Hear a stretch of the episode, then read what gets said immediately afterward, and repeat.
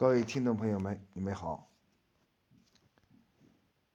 我们在这里呢，继续讲述啊，这个唐朝的一件大事啊，就是韩愈建筑迎佛骨啊这个事。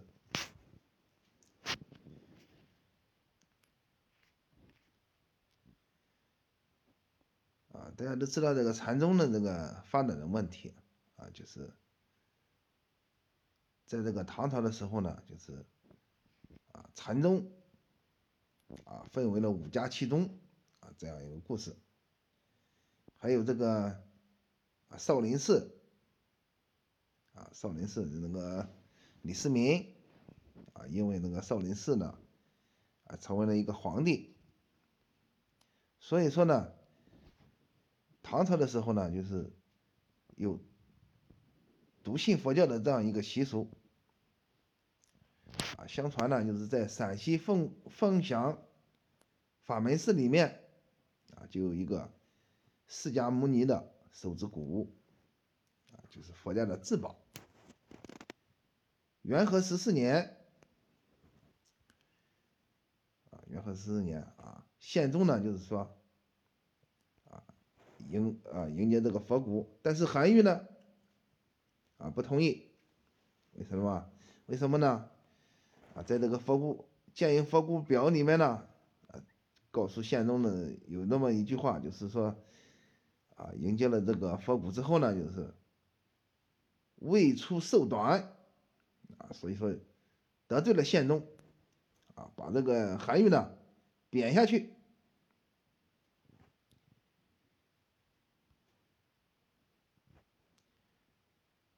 他是怎么说的呢？啊，就是佛者，夷狄之以法二，自黄帝以至禹、汤、文、武，皆享受考，百姓安乐。当世时未有佛也，明帝时实有佛法，其后乱王相聚，运作不常，宋其良臣啊，原位以下。是佛见景，年代又初，意思呢就是什么意思呢？啊，也就是说是本身呢这个佛教的禅宗呢，啊，它的发展的过程呢，就是因为那个南北纷争，啊，这样呢就是造成了啊南宗呢啊就是成为佛教的正统地位。啊，但是这个儒家，你像那个韩愈呢，他明显的就是这个啊儒家的代表人物啊。然后呢，他的这个侄子叫韩湘子啊，他是学道啊，就这样一个关系。韩愈呢，就是多次的，就是考第为国啊，就是考不中啊，考中了一次呢，也是个进士，幸好呢。他自己就是说，他的身世就是一个官宦家庭，啊，在这个啊关系里面呢，啊，跟那个文武百官呢，就是有有一点关系，有了这样一个关系呢，啊啊被推荐啊做官，啊，但是他有他有这个啊考不中的这个事，啊，所以呢就是经常被贬，啊是。建营佛骨表的这个问题呢，就是建营佛骨这个问题上啊，又被贬了。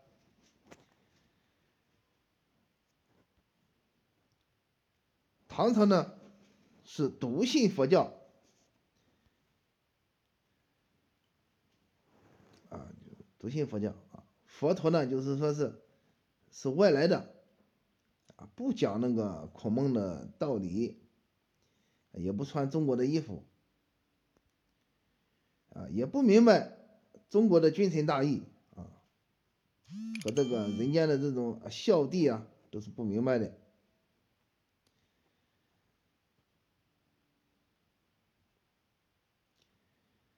韩愈啊，这个时候都讲这样一个话，就是说是，呃，说皇帝呢，就是说你把那个佛骨呢，啊，给迎过来啊，迎过来之后呢，就是说没有用啊，就是佛骨没有用。啊，迎过来也没有用，啊，触怒了皇帝啊，有。这样一句话啊：古之诸侯得调于国，上令无助，先以逃猎拔出不祥。今无故取修水之物侵蚀之，无助不先，逃猎不用，群臣不言其非，御史不举其罪，臣实耻之。啊，就这样的一个话的韩愈呢，就是这样说出来。皇帝呢生气了，还有更生气了啊！你想那个下面，下面的话就是韩愈写的。啊，这个话，其以此古会有诗啊，投诸水火，永绝药本，断天下之疑，绝后代之祸，使天下之人之大圣人之所作为，出于寻常万万也，岂不胜哉？啊，佛如有灵，能作祸福，凡有殃究，一家成身啊，意思呢就是说。这个佛骨没有用，你把它投到这个水里面、火里面啊，就没有了，完全就是骗人的。如果佛祖有灵的话，啊，就是说是，呃，啊，有祸了，有福了啊。如果有灵的话，就是福啊，就是归皇帝你，然后，然后这个祸呢，啊，都加在我身上就好了。这个唐宪宗呢，看了那个表文之后呢，就是怒火中烧啊啊！就是说你你考了几次进士没有考中，也不至于这样的来写这个文章。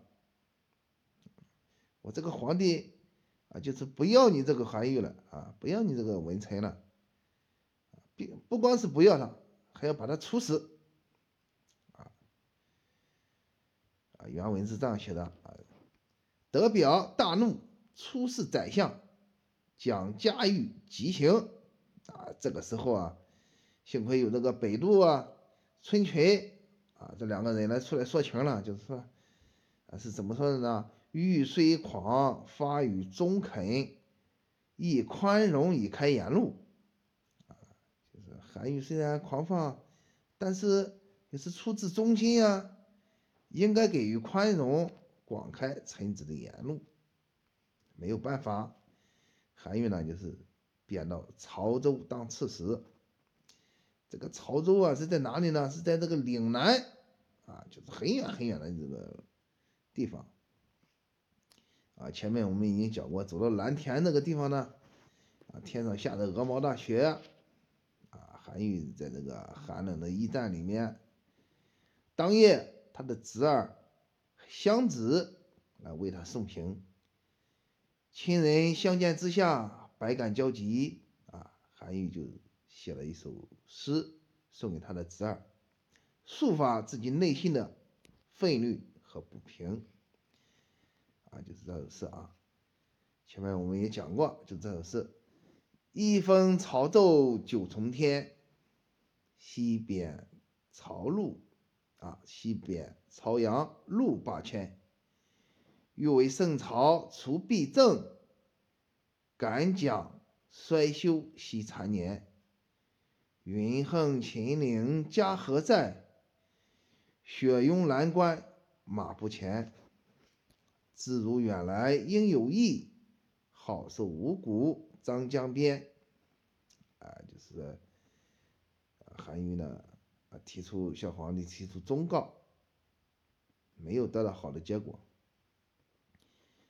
这个皇帝的这个头脑里面呢，非常的昏聩啊啊，非常的昏聩。就是说，韩愈说的这个不吉利的这个话啊，我要避避这个灾祸啊。于是呢，就从这个皇帝呢，从那个山中的隐士里面，请了个人儿到朝廷里啊，就是这个人呢叫柳弼，给柳弼呢。啊，商量一下这个，啊，寻找长生不老的药。刘弼是这样说的：啊，天台山神仙所聚，多灵草，臣虽知之，力不能治。诚得为彼掌力，庶几可求。嗯，就是说啊，在这个浙江东面有个天台山，是那个神仙居住的地方啊。曾经那个李白曾经在那里向往啊，李白就没有找到那个神仙啊，终生遗恨。啊，山上的灵草神药呢非常多。啊，我这个人呢，虽然是个神仙，但是没有能力去找。如果能在那儿当个地方的官长，啊，就非常的方便了。啊，所以说呢，那个，呃，唐王建营佛骨这个事儿呢，就是把那个一个道士，啊，命为刺史，穿五品以上的官服。这个谏官们呢，啊，一致反对。啊，这个是他怎么反对的？就是人主喜方士，未有使之黎民负政者。啊，什么意思呢？就是，呃，皇帝你虽然喜欢这个方式，啊，倒倒也算罢了，是吧？也不算少。但是从来没有人让他们去当那个父母官一样。主持一个地方的政务，啊，皇帝也说，宪宗说，凡一州之力，而能为人主治长生，臣子亦何爱也？啊，就是给他个官数，啊，让他用那个一个州的物力人力，为天子呢，啊，找到获得长生不老的神药。本来是大好事啊！你们做臣子的又何必临期呢？也就是说这个建佛骨的问题呢，就是说，啊，也有人那个传说呢，那个柳碧呢，啊，这个方式啊，就是有可能就是啊这个韩相子的师傅啊，但是呢，韩愈这个人呢，就是说，呃，屡试不第啊，屡试不第，就是长期的忧郁。啊，皇帝不喜欢他了啊，不喜欢他之后呢，然后呢，就是，呃，找了个方式呢，就是跟他谈了谈了一下那个，啊，国家大事，讨论来讨论去呢，就是也没有一个，啊，很好的这个结果啊，就是，啊，让刘弼呢，就是去，啊，做这个台州的刺史，这样呢。这个方式叫柳弼啊，大权在握，大权在握，就是原文是这样写的：柳弼至台州，取利民采药，遂于无所的二句，举家逃入山东。浙东观察使普送京师啊，黄埔福，李道古保护之，上副使啊，带刀寒岭。服其药，日加燥咳啊，就是啊，没法像那个啊仙药呢，没有采来，就是流弊，没有办法向皇帝交差，落了个骗子的名声。于是呢，就把那个柳碧呢，就把自己的家属呢，啊带上，逃入深山。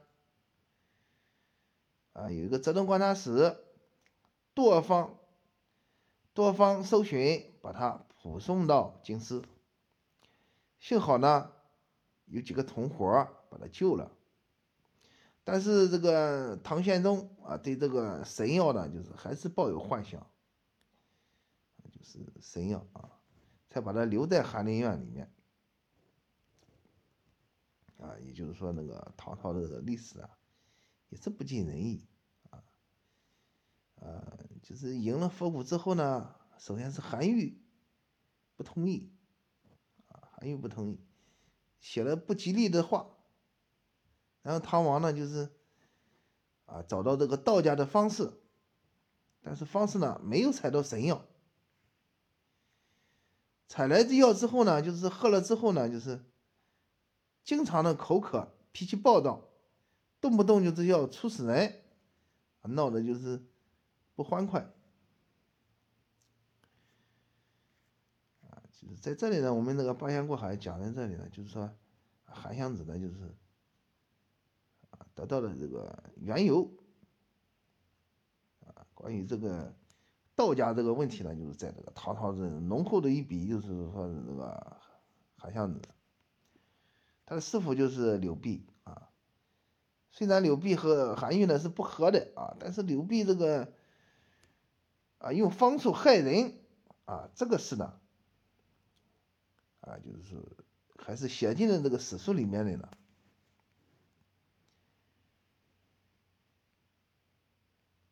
皇帝没有吃到神药，啊，下面有一个人呢，叫北陵，啊，北陵上言了，啊，就是他这样上言：除天下之害者，受天下之利；同天下之乐者，享天下之福。啊，就是这个意思。啊，就是，啊，药物呢，本来就是要治病的，有病才服药，啊，就是说。这个道理呢，就是直到现在呢，就是说还在使用啊。就是说你如果说你没有病的话，你没有必要吃药啊。是药三分毒啊，无病无痛，每天像那个吃饭一样服用药物是不可以的。更何况啊，更何况啊，更何况什么呢？就是金石酷烈有毒，加上。煎煮的火气，人的五脏六腑无法承受啊，就是这跟那个就是那个啊道教里面那个问题，吃外丹的问题，就是说你吃了就死了，就是说你没有必要去吃这个外丹啊，正正是因为这样吃了就死人，所以这个道家的这个呃祖师呢，就是研究研究出来这个内丹这个东西。研究内丹的东西，就是由外丹转向内丹的研究。啊，原文是这样写：啊，自皇帝啊与文武享国受考，皆用此道。啊，什么道呢？啊，就是有病服药。无病不服药，啊，但是道家是讲究这个采药的，就是说采小药、采大药啊，就是一路换顶，啊，刚开始是逐级练，呃，逐级练级，啊，一路换顶，啊，要采药，采了药之后呢，就是说得到这个天地之间的这个精华，啊，也就所谓的这个天之精神，啊，上天也承认了。啊，就是说可以长寿、长生不老，啊，但是在这个宪宗皇帝呢，就是说，啊，这里就是明显的就是浓厚一笔，借令天下真有神仙，必必深浅言赫，唯为人知。凡后世权贵之门，以大言之玄机。啊玄其计，经重者，皆不鬼寻令之人，岂可信其说而耳其要也？啊，就是还是说这个问题，就是凡是那些卖药的那些东西呢，就是啊，当众喧哗的那一种，就是说他基本上就是骗人的。夫药以御己，非朝夕藏耳之物。啊，况金石库烈有毒，又易以火气，待非人五脏之所能胜也。啊，就是还是说的这个问题，就是有药啊，有病吃药，没病的话就是每天吃这个东西，啊，这个药本身就有毒，啊啊，但是呢还有又加用那个火烧，烧了之后呢。人的五脏六腑啊，不能啊吃不下啊。后面一句啊更为真实，就是在这个《八仙过海》里面呢，就是这个啊得道成仙了，就是说是这一套东西。古者君饮药，臣先尝之，岂令献药者先治耳一年，则真伪自可辨矣。啊，古古代的时候就说君子吃药啊，他的大臣呢先尝一尝，如果没有毒，皇帝再吃；如果有毒，啊，皇帝呢就不能吃。我请陛下传令啊，凡是献药的人，就是这个道士献药的人，自己先吃一年，真假是非就不便之明了。啊，这个问题啊，就是说把这个道家的道教这个烧烧丹啊、烧丹、烧炼了啊这一套东西呢，啊，解释的非常的清楚啊。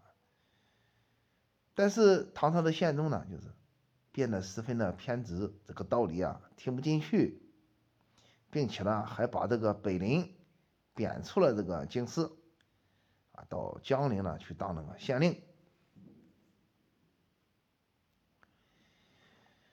宪宗呢，啊，不管那个北林的建议，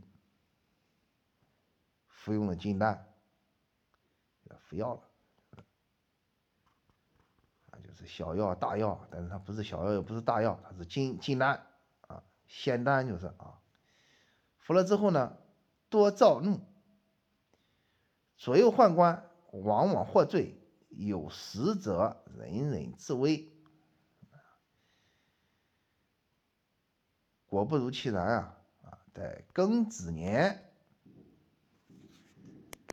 这个唐宪宗呢，就是暴崩于中和殿。